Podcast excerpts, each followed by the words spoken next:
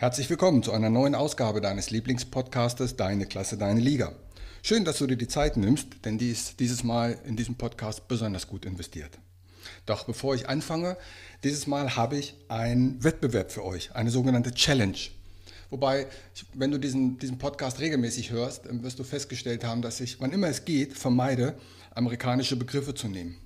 Ich finde es demgegenüber unhöflich, wenn ich weiß, dass der deutschsprachig ist dass ich 50 Prozent amerikanische oder englische Begriffe benutze.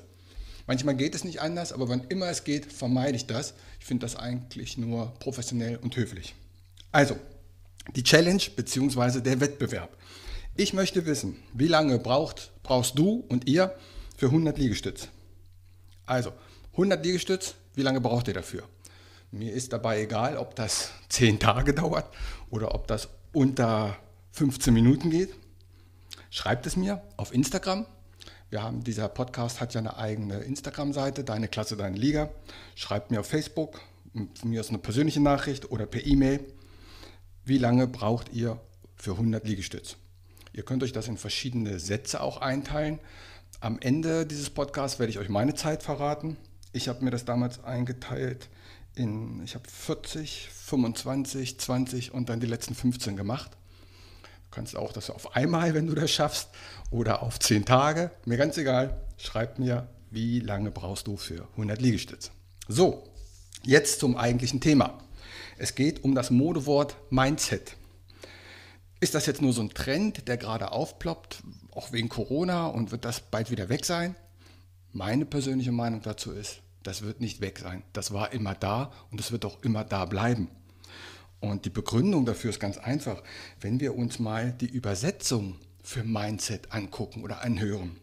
Mindset sagt auch im Deutschen deine Denkweise, deine Einstellung, deine Gesinnung und deine Mentalität. Das alles ist in dem Wort Mindset zusammengefasst. Und das ist einfach super wichtig. Ohne das richtige Mindset wird es keinen Erfolg geben. Und wenn du einen Mannschaftssport machst, dann weißt du, wie beschissen es ist, wenn du einen in der Mannschaft hast, der nicht die richtige Einstellung hat. Dann macht es einfach keinen Spaß. Das Mindset ist aber einer Person nicht angeboren, was derjenige vielleicht glaubt. Nein, nein, nein. Das Mindset, das ist im Laufe deines Lebens gewachsen, aber dazu später mehr.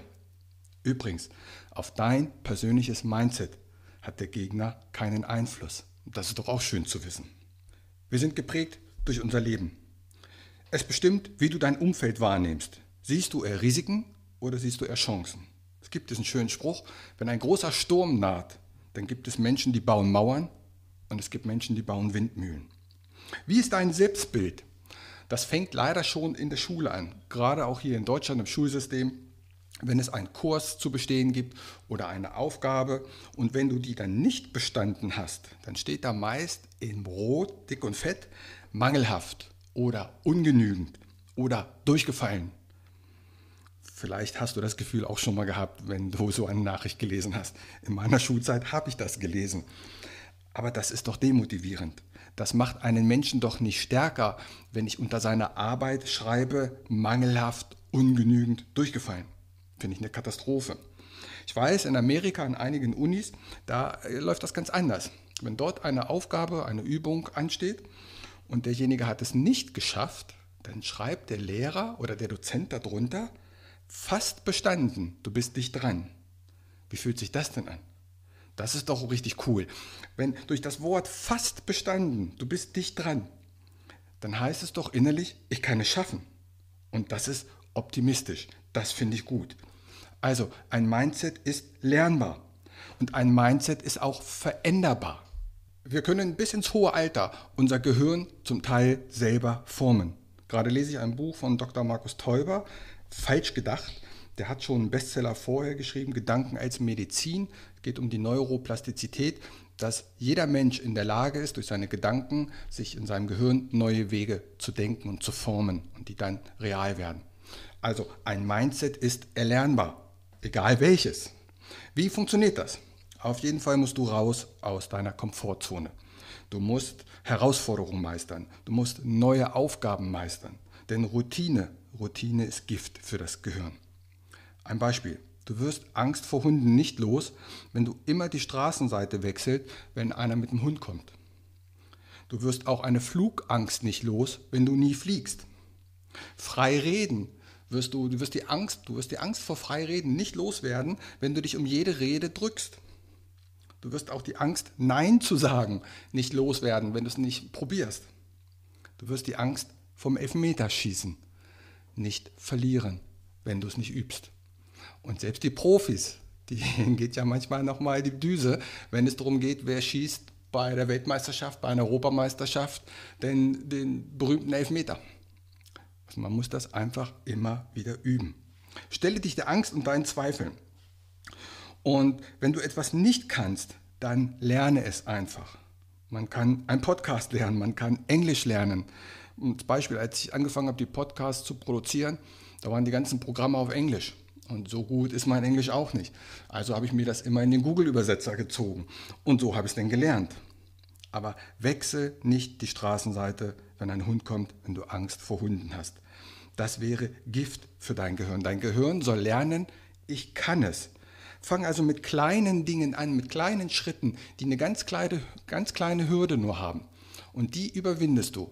Und dann lernt dein Gehirn, ich kann es doch. Und so entwickelt man ein starkes Mindset. Ein Beispiel.